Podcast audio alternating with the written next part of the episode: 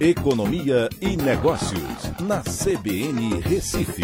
Oferecimento Atena BGA Investimentos, o escritório referência da XP Investimentos em Pernambuco. Olá, amigos, tudo bem? No podcast de hoje eu vou falar sobre a possível volta do auxílio emergencial, mas com um novo nome. Agora vai se chamar, possivelmente vai se chamar, de bônus de inclusão produtiva ou também chamado de BIP. É o que vem se discutindo nos bastidores do Ministério da Economia e também em conversas eh, que nós não temos tanto acesso assim do presidente Bolsonaro com o ministro da Economia e os representantes né, da Câmara e do Senado.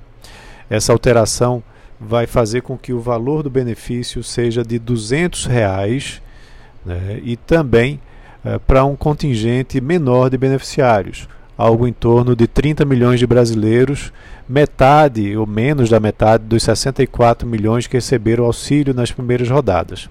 Além disso, a proposta da equipe econômica é de também incluir mais brasileiros no Bolsa Família, que deve ter o benefício médio aumentado dos atuais 190 reais para um pouco mais de 200.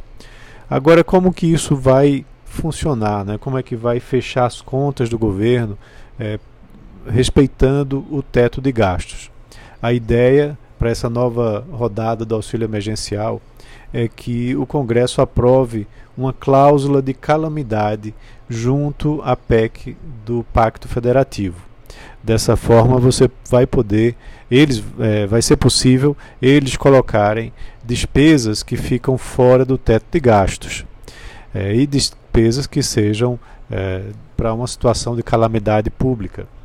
Então, isso está sendo ponderado nas negociações, né, já, que o PEC, é, já que a PEC de guerra, que foi aprovada em 2020, teve, término, teve, teve o seu término no final de dezembro. É, então, essa é a negociação que vem acontecendo. Vale lembrar que os beneficiários desse auxílio, segundo a proposta, terão que fazer também cursos de capacitação para serem realocados ou recolocados no mercado após a execução desses cursos de capacitação. Mas isso é algo meio difícil da gente entender, principalmente nas regiões mais pobres né, do, do Brasil e principalmente das regiões norte e nordeste, como que isso vai acontecer, né, como que as pessoas vão fazer esses cursos de capacitação porque muito provavelmente nos lugares mais remotos não há oferta desse tipo de curso.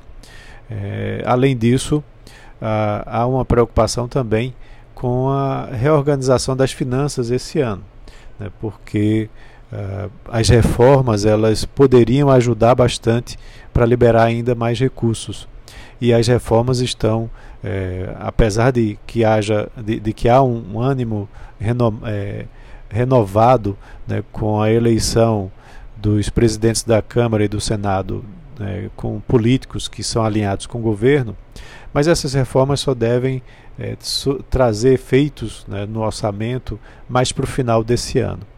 Então a urgência é grande né, para principalmente as famílias que estão em condições de vida muito miseráveis aqui no nosso país e com a pandemia isso tende, é, isso na realidade se agravou ainda mais. Então é isso, um abraço a todos.